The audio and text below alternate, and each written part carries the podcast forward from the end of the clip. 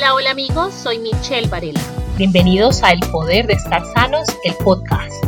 Estoy convencida de que amor y educación es todo lo que necesitas para vivir mejor. Uno me lo enseñó mi padre y el otro la vida.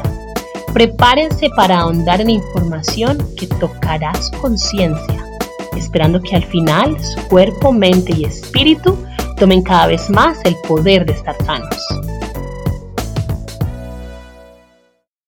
Hola, hola. Como siempre es un gustísimo saludarlos y aprender con ustedes de la ciencia, el arte y la práctica de vivir una vida sana en cuerpo, mente y espíritu. En el episodio anterior abordamos el elemento espiritualidad. Gustavo Plaza nos instruyó acerca de lo que significa una vida espiritual y lo que ésta requiere. Este episodio es una continuación de nuestra conversación con Gustavo, en donde hablamos específicamente del yoga y la meditación como una de las prácticas espirituales más antiguas y en las que él es experto. Antes de empezar, he considerado valioso ver cuál es el común entendimiento de lo que significa el yoga. Y es por ello que le he preguntado a algunos de nuestros oyentes. Escuchemos sus respuestas. El yoga es una práctica amorosa donde me conecta con lo mejor de mí alinea mi cuerpo, mi mente y mi espíritu para ser una mejor yo. El yoga me permite la flexibilidad en la tierra y la respiración en la tierra para conectarme con mi alma, que es un lugar puro, perfecto, lleno de amor y de sabiduría. Bueno, para mí el yoga em, es como un tipo de meditación Em, se realiza por medio de ejercicios eh, tanto físicos como de respiración, concentración y em, ayuda a conectar el cuerpo con la mente. Eso es lo que es para mí el yoga. Para mí el yoga es una práctica espiritual en la que se trata de conectar el cuerpo con la mente por medio de la respiración y los ejercicios puede servirle a muchas personas, por ejemplo, como para relajarse, reducir el estrés, la ansiedad, incluso hasta para reducir los dolores físicos con ciertas posiciones. También me parece que es algo que es para personas muy pacientes o tal vez como para que la gente genere esa paciencia. Yoga para mí es encontrarte con tu ser, es apreciar tu cuerpo, para mí es una terapia en la que le das energía, le das fuerza, le das vitalidad a tu mente, a tu cuerpo y a tu espíritu. Nunca he practicado yoga, pero yo creo que es como una forma de relajación, como, como de liberación también. Pero más allá de esto es como una forma de, de poderte comunicar con, con, tu yo interior, como de tener una, una conexión espiritual contigo mismo, como algo como más profundo. Muchas gracias a las personas que con honestidad y apertura nos compartieron su comprensión de lo que es el yoga. Ahora, apoyémonos en Gustavo y su conocimiento para profundizar y entender esta práctica espiritual, para que aquellos que ya la incluyen en su vida ratifiquen el por qué lo hacen, y los que no, tal vez quieran intentarlo ya teniendo las bases necesarias para hacerlo con las intenciones correctas. Gustavo, continuemos nuestra conversación y empecemos hablando del yoga. El yoga es el método más antiguo de, autoconocimiento, de desarrollo interior, em, de autorrealización más antiguo que existe en la Tierra. Y todas las distintas tradiciones, todas las distintas metodologías tienen sus raíces en esta antigua práctica. Em, hoy en día el yoga se ha popularizado mucho a nivel físico y esta es una parte muy pequeña del yoga que se llama Hatha Yoga, y de hecho la forma en que se practica, la forma en que se enseña, eh, tiene incluso muy poca relación con la tradición específica del yoga psicosomático Hatha Yoga, eh, de tal forma que podríamos eh, decir que ni siquiera es yoga. Entonces, lo que mucha gente practica en distintos gimnasios, en distintos yoga estudios, ni siquiera es yoga.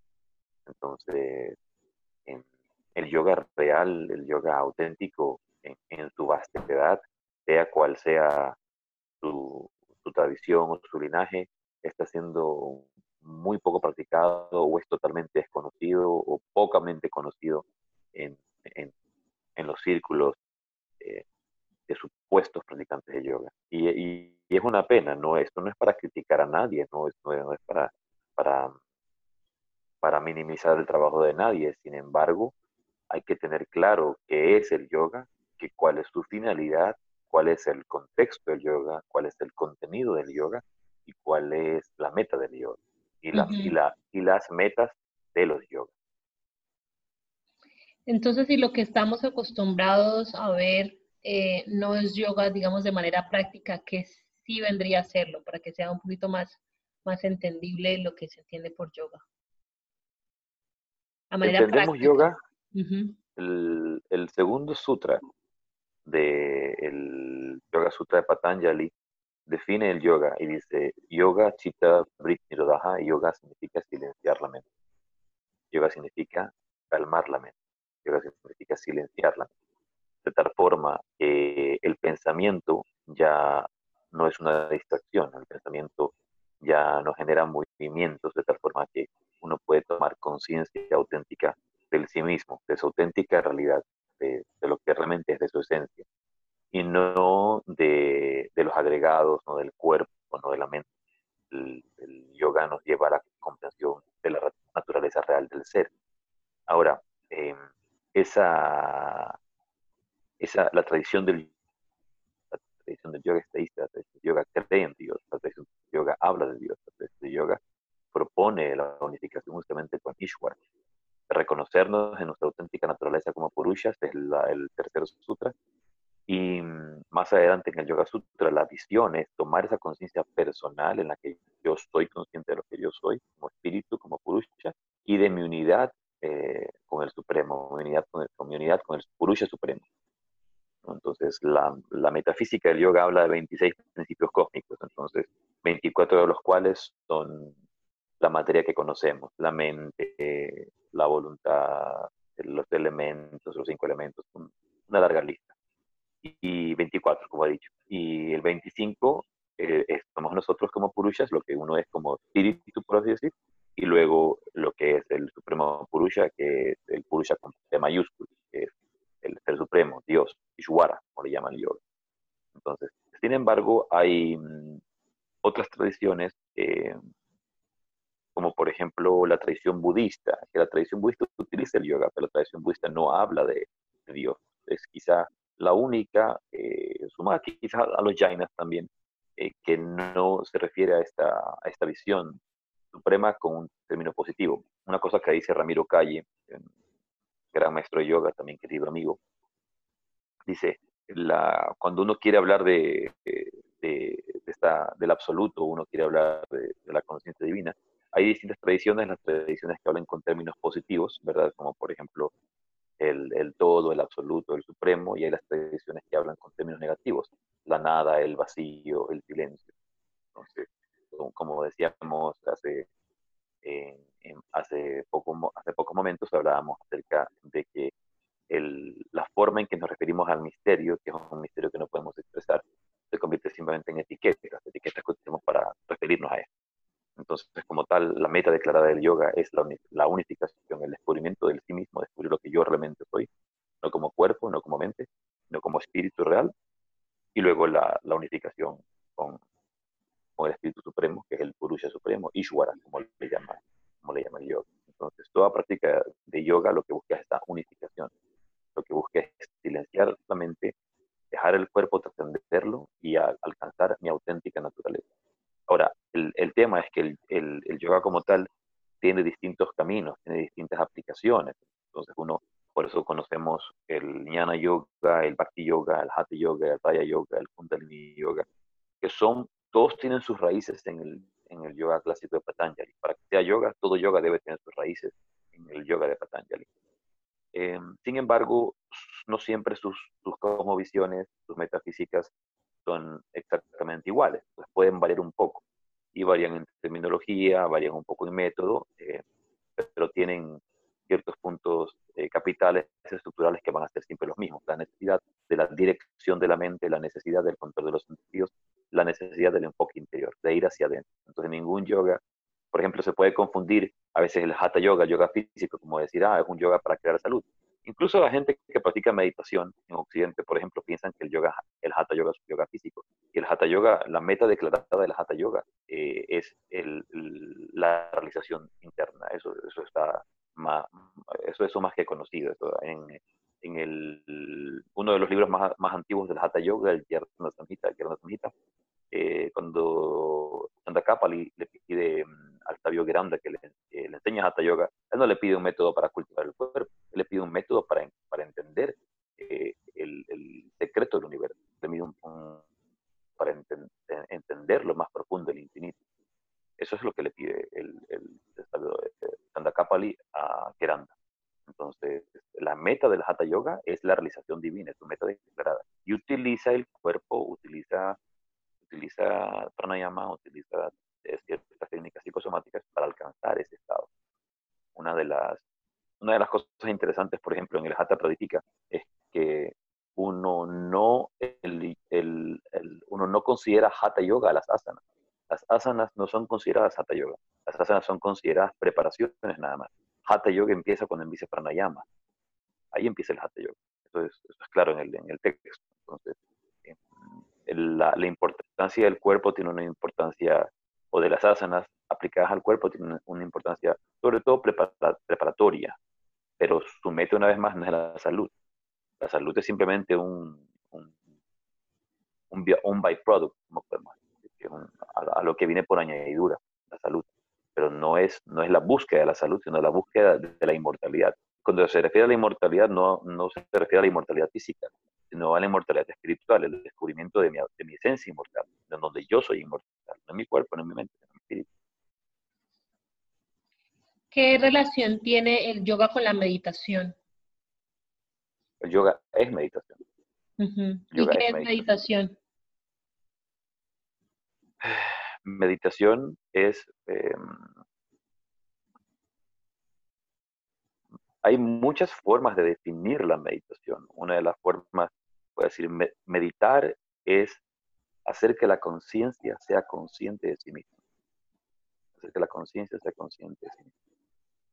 No, no, no, de, no utilizando la palabra conciencia como un verbo transitivo. Nosotros normalmente utilizamos la palabra conciencia como verbo transitivo, donde dice, eh, yo soy consciente de, eres consciente de, eres consciente de un mueble, eres consciente de una persona, eres consciente de una situación. No, es la conciencia consciente de sí mismo, donde no hay absolutamente nada más. Entonces, podríamos, hay, van a haber miles y cientos de formas de definir la meditación. Entonces, en el yoga, cuando entendemos la meditación y entendemos nada más meditación en yoga, el, el proceso de meditación tiene tres niveles. El primero se llama concentración, el segundo se llama propiamente meditación, y el tercero se llama samadhi. A esto el, Yoga Sutra le llama Samyama. Entonces, podríamos decir que la concentración es un, que la meditación es un estado avanzado de conciencia, donde el flujo de conciencia se vuelve constante, el flujo, el flujo de atención eh, está sostenido, es un flujo, como dije antes, constante. Tienes, por ejemplo, la comparación es cuando uno se concentra, es como verter eh, agua, eh, cuando viertes agua desde un recipiente a otro el flujo no es constante, el flujo es rasposo, el flujo se corta.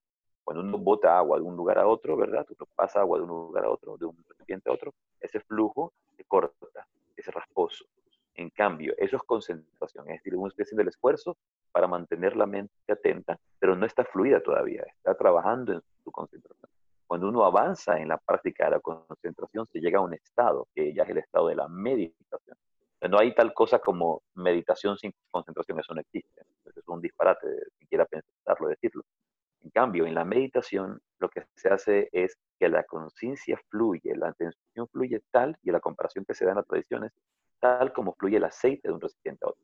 El aceite ya no, ya no, es rasposo, el aceite fluye, no, no se detiene, es un solo flujo constante. Ese flujo es constante, se sostiene por largo tiempo, eso es meditación. Y cuando ese flujo de conciencia se vuelve tan intenso y se prolonga en, su estado, entonces se obtiene el estado más elevado de la iluminación o de la absorción completa, el samadhi. Hay que serán muchas formas de definirlo, pero es cuando uno Al principio, la mente está concentrada sobre un punto. En ese instante, se utiliza el punto de concentración, donde la mente está tensa, donde la mente se dirige. Esa mente atenta, concentrada en ese punto, trata de, sostenerse y de enfocarse solo allí. Pero existe esa separación en la cual no hay, eh, no hay una unidad, está, está el, sujeto y el objeto. Entonces, en meditación como tal, en el estado ya de meditación, esa, esa separación de sujeto-objeto se pierde. Entonces, suele decir que en meditación profunda lo que se percibe es que el que medita la meditación y el objeto de la meditación se vuelven una sola cosa. Son una sola cosa, una sola unidad. Eh, eh, esto, eso va a estar claro en, toda tradición. La tradición, eh, incluso budista, va a hablar de esa necesidad de, del flujo de la atención que se desarrolla para convertirse en meditación el proceso es el mismo en todas las tradiciones. Primero concentración, se desarrolla el estado de concentración, luego se desarrolla el estado de meditación y luego se desarrolla el estado de samadhi, que son las definiciones, pueden variar un poco, pero la idea básica es exactamente la misma. Entonces, podríamos decir que meditar es el, hecho de, que la conciencia se vuelva consciente de sí misma. Otras personas van a traducir meditaciones como unión con Dios. Meditación es la fusión meditación es, meditación es el, estado de unificación divina. Hay tradiciones, por ejemplo, como el maestro Paramahansa Yogananda en su tradición yogi, él se va a referir a la meditación como esa especial forma de concentración para dirigirla hacia Dios. Esta es, la definición que da Yogananda. Entonces, eh, la comparación básica que se puede dar es que la meditación nos lleva a tal estado en el cual la mente, que es como un lago, queda totalmente calmado, totalmente eh, sereno. Y ya no hay más ondas, ya no hay más olas, ya no hay más movimiento, de tal forma que es capaz de reflejar perfectamente la imagen de la luna en la noche. En cambio, si, la, si, la, si, el, el lago es perturbado por distintas corrientes de viento, por movimientos, esa imagen va a ser difusa, esa imagen, esa imagen va a ser distorsionada. Por eso la imagen que tenemos de nosotros mismos es una imagen distorsionada, no, no comprendemos lo que realmente somos. Estamos apegados meramente a la mente, al ego, a mi situación familiar, histórica, a lo que vivo en este instante, y, esto es simplemente un, un, un movimiento externo de, la energía y no mi auténtica naturaleza, pero lo que realmente estoy. Entonces, podríamos decir que estamos apegados a, a, todo movimiento que hay en este lago e incluso el lago. Pero lo único que hace el lago en este momento, cuando uno practica el, método de la meditación, es calmarlo, restringir su movimiento y que se vuelva como un espejo. Ese espejo me permite verme a mí mismo. Ese reflejo que me veo, me veo reflejado en mi propia mente al tomar conciencia de lo que realmente soy. Puede sonar, puede sonar lejano eh, y, y, puede sonar muy fácil. La teoría del yoga es muy sencilla en realidad, es muy sencilla pero por eso se requiere un maestro, porque un maestro puede acompañarte en el camino, guiarte adecuadamente y, enseñarte cómo, cómo, realmente es y qué realmente es, porque la gente puede vivir en fantasías, en pensamientos, en ideas. Así yo, yo he experimentado samadhi, he experimentado meditación profunda, he experimentado esto, esto, otro, esto, otro. Y una persona experimentada, un maestro experimentado te va a decir, no, no hay tal cosa, no hay tal cosa. Puede, porque puede ver el estado una persona que es totalmente nueva en, el, mundo de la espiritualidad y que está interesada en empezar a, hacer del yoga y la meditación parte de su vida, ¿cuál es el, eh, sé que mencionaste en el principio que conseguir un maestro es la, digamos, la, o un gurú es la, manera más ideal, pero digamos una persona que no tenga la posibilidad de, de conocer a alguien que lo guíe, ¿de qué manera podría empezar a incorporar el yoga y la meditación como parte de su vida? Mm, ahí te voy a, te, respondo como respondería acá en vulgarmente, te diría, está fregado. pero es como, si, si tú quieres aprender algo, necesitas a alguien que te guíe. Entonces, te puedo dar una respuesta muy bonita que es quizá lo que tú quieres escuchar o lo que otros quieren oír, pero te voy a mentir, eso no es real. Lo que uno necesita si uno quiere avanzar para aprender de verdad, un maestro, un guía, alguien que te enseñe de verdad y alguien que, que, que, que, que, realmente sabe lo que está enseñando, porque a veces uno va y elige cualquier profesor y nos guiamos por ciertas ideas externas. Entonces está todo este, todo este cuento del gurú. Entonces que, creemos que el gurú es algo y es más que nada una imagen que hemos creado en nuestra mente de lo que es un maestro espiritual, de lo que es un gurú. Entonces tiene que vestirse de cierta forma, tiene que llamarse de cierta forma, de repente tiene que ser un monje. En general mucha gente piensa que un gurú tiene que ser un monje, tiene que ser un ermitaño. Y, y, no es así, simplemente un gurú puede estar casado, un gurú puede tener hijos, un gurú, un maestro espiritual, un, guía en el camino del yoga, en el camino de la meditación.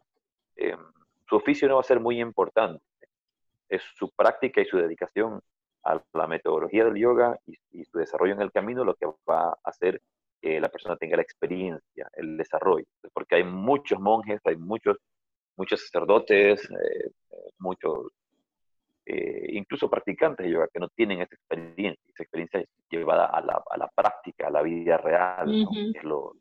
tienen la teoría, pero no la, no, la, no la viven. ¿Y cómo se puede conseguir, cómo puede encontrar uno el, el maestro adecuado, genuino, auténtico? El, el, tema es que a veces nos llega el maestro que nos toca.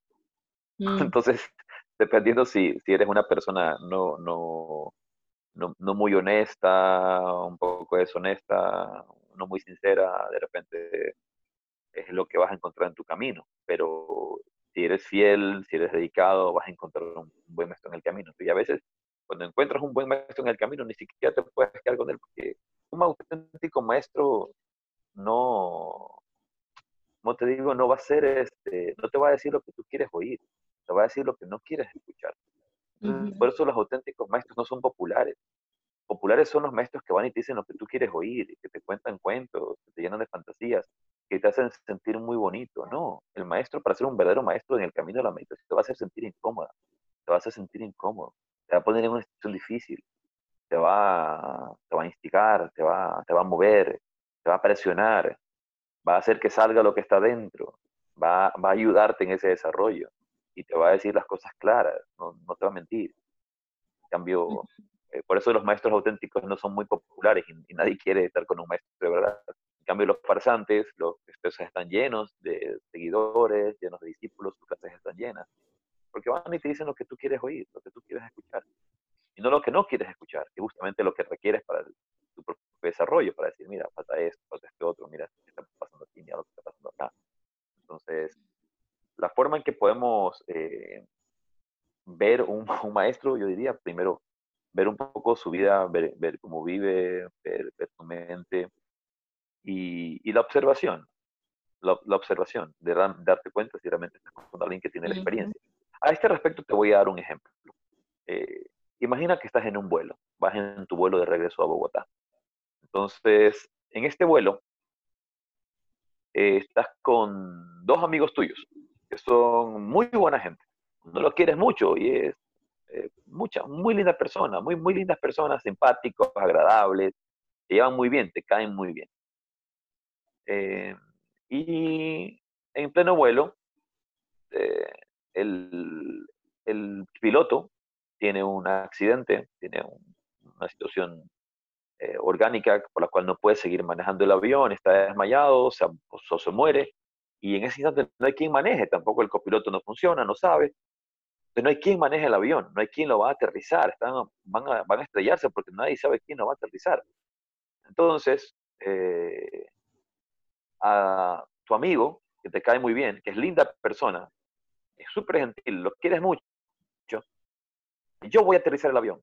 Si le preguntas, ¿qué tipo de experiencia tienes? Ninguna, pero yo lo voy a aterrizar. A ti te cae muy bien. Y ahora dice que va a aterrizar el avión. Pero al frente al frente, en primera clase, está viajando un señor amargado, con un carácter muy fuerte, un poco ácido, pero el tipo trabajó en American Airlines 50 años de su vida. Experto manejando un avión. ¿Quién quieres que te aterrice el avión? ¿Tu amigo que te cae bien? ¿O el señor que puede ser todo antipático que sea, pero el tipo sabe lo que hace? El que sabe. El que sabe, Entonces, nosotros mucho, mucho nos damos, por ejemplo, en el, en el campo emotivo con el maestro, queremos que el maestro nos trate bonito, que hable de cierta manera, un poco nos pintamos ese, esa imagen de cómo queremos que sea el maestro, de cómo el maestro debería de ser, con, con una aureola de santo, ¿verdad? con dos alitas y vuela y te responde con palabras místicas. Entonces, muchas veces no es el caso. De hecho, el caso real es que tú llegas a un ashram de meditación tradicional, de, llegas y dices, yo quiero pertenecer, quiero estar aquí. Mira, no tenemos espacio para ti. Eh, no, pero sí quiero, yo quiero estudiar con usted, maestro. Bueno, y quiero servirle. Bueno, entonces, ¿sabes que El único espacio que tengo es el, de, el que limpia los baños, la letrina. Tú puedes hacer este trabajo. Y, y, no es lo que tú quieres, no es lo que tú vas a hacer, pero están probando, te están uh, disciplinándote en el camino. Entonces, un maestro te comparte disciplina, un maestro te, te, te comparte una, una enseñanza que realmente funciona, que es aplicable. Y obviamente que a todos nos gusta que nos traten bien y que, que, se porten bien con nosotros, pero eso no es lo central. Lo central es que sepa lo que hace, que conozca la técnica, que conozca el método, que tenga esa capacidad de concentración, que tenga esa capacidad de meditación y que tenga también la capacidad de guiarte y llevarte hacia allá. Ahora, no porque no tengamos un maestro en el camino, no quiere decir que, eh, que no podamos avanzar.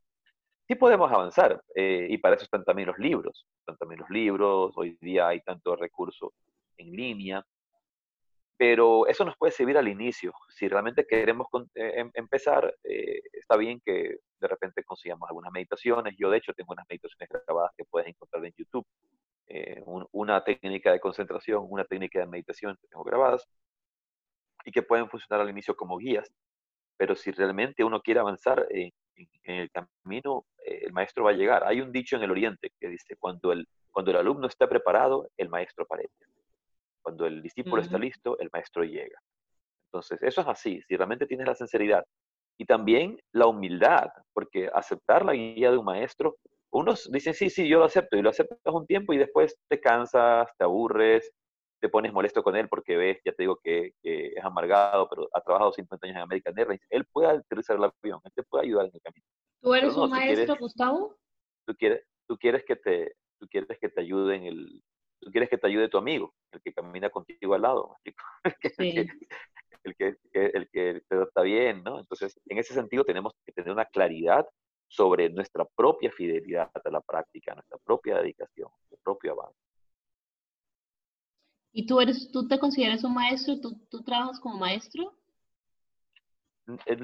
yo utilizo el término profesor.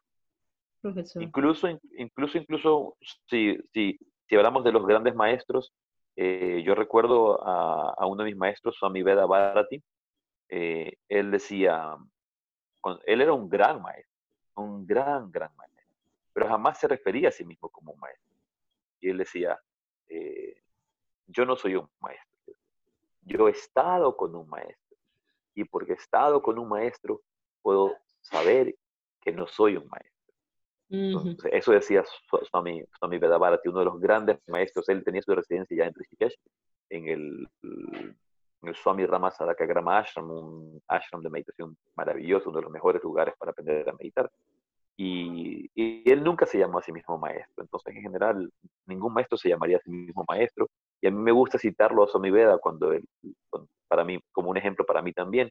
Eh, yo he tenido la oportunidad de aprender con grandes maestros. Ellos me han solicitado que yo enseñe, pero esa solicitud de enseñanza es como un servicio a la tradición. Eh, lo hago con su bendición, con la bendición de ellos. Eh, y si utilizo un término, utilicé el término profesor con, con mucho respeto. Eh, el término que más me gusta, me gusta es practicar. Y como tengo practicando tanto tiempo y me he dedicado tanto tiempo, he estudiado tanto tiempo, puedo ayudar a otros en el camino, puedo guiarlos en el, en el camino. Y esta, esta guianza no, no, es, no ha nacido de ninguna manera de forma egoísta, sino que ha sido solicitada por mis maestros. O sea, ellos me pidieron a esto, esto es lo que tienes que hacer, lo que debes hacer y yo trato de hacerles caso en lo que puedo. A veces no, no siempre puedo cumplir todo lo que me solicitan, pero estoy encantado de poder servir a cualquier persona que, a través de este medio quiera acercarse a, a, recibir la enseñanza.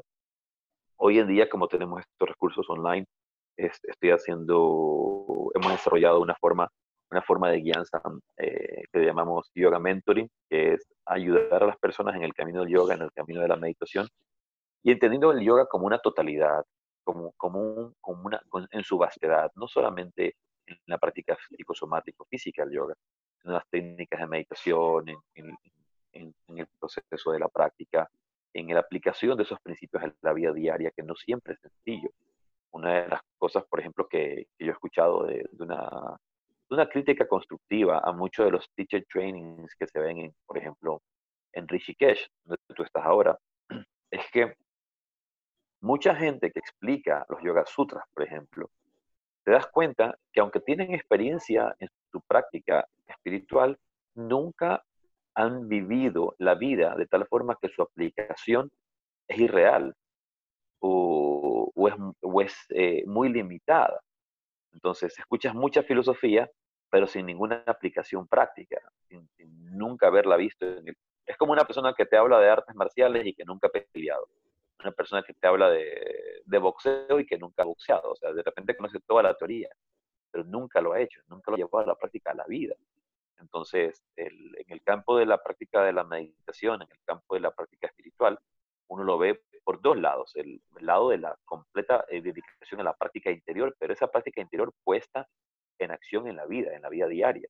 Es muy fácil decir yo estoy en paz cuando estoy en una montaña, en un ashram en Rishikesh, cuando estoy en los Himalayas, en una cueva. Es muy fácil estar en paz allí. Pero difícil va a ser tener que lidiar con el tráfico de una ciudad, tener que lidiar con los desafíos de la vida diaria, tener que, lidiar con la pérdida de, un ser querido, de una pérdida laboral. Mm. Eh, y todos esos desafíos nos van enseñando, nos van dando la oportunidad de poder crecer. Entonces, la, herramienta de la meditación, la herramienta de la vida espiritual, se vuelve una, una, una importante acompañamiento, una, una, un refugio en esos momentos, una herramienta de trabajo interior. Pero eh, pero esos desafíos eh, no están hechos para destruirnos, sino para hacernos más fuertes. Y, la meditación nos da una, una dirección muy, eh, muy particular que, que, va a generar una visión más clara. No necesariamente, por ejemplo, de, repente superar en, inmediatamente, como decir, a veces uno piensa que porque uno es un maestro, porque uno tiene mucho tiempo dedicado a, a una práctica, eh, como que los maestros fueran insensibles recientemente publiqué en, en, mi, en mi, Instagram un, un, comentario al respecto. A veces los vemos tan lejanos como en el mundo de la fantasía. No nos damos cuenta que, que son también personas, seres humanos comunes y corrientes, seres humanos ordinarios, pero con un amor extraordinario. Eso es lo que sí tiene, un amor extraordinario y una dedicación aún en el momento, en el momento más difícil, hacer lo que hay que hacer, dedicarse a la práctica, utilizar esa práctica como también como un salvavidas, como, una tabla en el medio del naufragio, como una sombra de un árbol en medio del día de, sol, como un oasis en medio del desierto. Pero no quiere decir que no vivan desiertos, quiere decir que no vivan decepciones. Entonces, eh, una de las cosas es a veces muchos de nosotros nos frustramos, nos decepcionamos en el camino de la vida espiritual, en el camino de, la vida de la meditación, eh, porque nos suceden cosas y porque la vida sucede. Entonces hay muchas razones por la cual las cosas suceden. A veces tú preguntas, ¿por qué a mí? ¿Por qué a mí? ¿Por qué a mí? ¿Por qué decís la vida? Y, podemos buscar miles de razones como el karma, eh, la reencarnación, el destino, incluso ya, si eres muy negativo te lo ves como un castigo, ¿no? A veces ves las cosas como un castigo. Pero el yoga tiene tanta objetividad, y eso es lo, hermoso de la filosofía oriente, lo hermoso del, yoga. Eh, te da la objetividad de primero tomar absoluta responsabilidad de tu vida. Lo que tú estás viviendo en este momento, tú lo hiciste en el pasado, ya sea en esta vida o en otra vida. Entonces no, no hay tal cosa como un destino, como un castigo. Eh, pero mucha gente se decepciona, se frustra y abandona la práctica espiritual porque dice, ay, si yo me porto bien y me dedico a esta práctica, me dedico a esto, debería eh, tener mi vida en perfección, debería esto ser así. Y, y, la vida es como es. Y, la belleza, una de las bellezas de la, de la vida de la meditación es justamente la capacidad de poder ver la, la vida tal cual es, sin filtros. Entonces, cuando la entendemos tal cual es, cual, tal cual es y la vemos con esa claridad, eh, dejamos de quejarnos tanto y, y, vivirla eh, con mayor calma, eh, con mayor gratitud, con mayor valor también. ¿Cuál es, la, cuál es el, el principal mensaje o invitación o recomendación que te gustaría que nos quedara hoy en la conciencia? La, primero la necesidad de la práctica, la necesidad de la, de, la disciplina. Em, hace unos días, eh, no sé si, si, lo comenté antes, hace unos días conversaba, conversaba con mi esposa y le decía, hablábamos sobre un, video de un, de un yogi, de un señor eh, que, está dedicado a la vida de la práctica del yoga y tiene 123 años y es un hombre eh, que está bien, saludable, eh, físicamente fuerte, obviamente con la realidad de 123 años y no, no la había acabado. Todas esas personas que a veces te das cuenta llega a la vejez y no quieres estar con ellos porque son gente más bien que, eh, que, que, no te aportan nada, porque eh, más bien son, se convierten en cargas emocionales o son personas que pasan criticando, quejándose de la vida, viviendo la vida en sufrimiento en vez de vivirla en felicidad. O sea, si tú llegas a tal edad, si llegas a los 70 años, 80 años, has vivido la vida, deberías vivirla como un sabio, desde la sabiduría.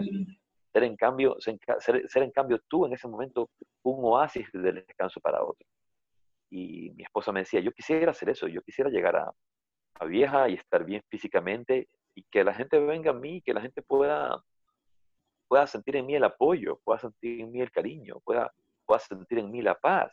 Entonces yo le decía, eso no es gratuito, eso no es gratuito. Si tú quieres salud, tienes que trabajar por tu salud.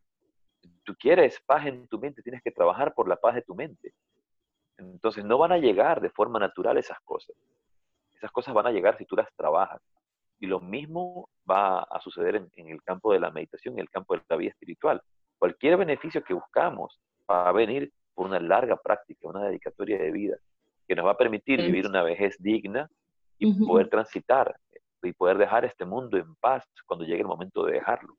Que ojalá te dé muchos años de vida para poderle dedicar. Una de las búsquedas del, del Hatha Yoga es justamente la búsqueda de la longevidad, pero la longevidad con propósito, ojo, no es una longevidad porque sí, porque no me quiero morir, es la longevidad que me permita tener más años para alcanzar mi emancipación, es la longevidad que me permita tener más tiempo para poderme desarrollar espiritualmente y para poder eh, abandonar este, esta vida y que esta sea mi última vida, que nunca más tenga que reencarnar, porque no tengo necesidad, y poder pasar el siguiente plano de evolución. Eso es un poco la visión del Hatha Yoga y del yoga. Entonces, eh, si quieren todos esos beneficios esos beneficios nunca van a llegar de forma gratuita. Hay que dedicarse, esforzarse y, hacer la práctica. Eso es, el, mensaje que les puedo dejar a la gente que ya practica, que, que practique, y a los que no practiquen, que empiecen a practicar. Excelente. ¿Cómo podemos encontrarte, Gustavo? Ya sea redes sociales, página web, o cómo puede encontrar la gente para saber más de ti o para contactarte. En mi página web, que está justamente ahorita renovándose, está, ya mismo se publica la nueva, es www.yogarrahasia.com, yoga como una sola R, R, A, H, Raja, S, Y, A, Rahasia. Eso significa los secretos del yoga, que es un poco lo que yo enseño. La, en el mundo hoy día enseñan como una parte muy superficial. Lo que he tratado de enseñar a través de lo que mis maestros me han solicitado es eh, la parte secreta, la esencia, lo más profundo del yoga. yogarrahasia.com y también en, tengo una cuenta muy activa de Instagram que es Gustavo Plaza, eh, guion bajo yoga. Eh, Gustavo Plaza, guion bajo yoga. Esa es la, la, de Instagram, donde normalmente publico bastantes cosas. También la gente puede verme allí. Y tengo un Facebook que es Yoga Rajasia Gustavo Plaza, pero ese casi no lo uso. Ya, ya, ya estamos poniendo un poco de orden en eso. Personalmente he sido muy descuidado en, en mis redes sociales y, ese tipo de cosas. Si no fuera por, por, una de mis queridas alumnas de Barcelona, Laura, me acaba de, bueno, al final del año pasado me dice, me dice, hay que, ya su página, tu página está ya vieja, me dice, ya hay que cambiarla, hay que renovarla, y eso eh, ya no está bien, entonces eh, sí, la empezamos a renovar, porque las fotos que están en la página son de como de hace eh, seis años, siete años casi, entonces estamos renovando y está quedando muy bonita. Te voy a pasar por aquí por mensaje el link, el link de el link, el link de landing page del Yoga Teacher Training que tenemos ahora en, por favor. En, Ecuador para el mes de marzo 2021. Excelente. Muchísimas gracias. Ha sido un espacio supremamente valioso y estoy segura que para las personas que, que escuchan este podcast también lo encontrarán a muy, muy, muy, de muy, muy alto valor y de mucho enriquecimiento. Muchas gracias, Gustavo, por participar. Gracias a ti, Michelle, y bueno, espero que, que ya pronto estés por, por tu casa. Este fue un gran episodio de El Poder de Estar Sanos, el podcast. Soy Michelle Varela, su anfitriona y amiga. Síguenos en Instagram y encuentra nuestros episodios en Spotify y en iTunes. Déjanos tus comentarios y ayúdanos a evolucionar para traerte la información que necesitas saber para tener el poder de estar sanos. Gracias por escucharnos.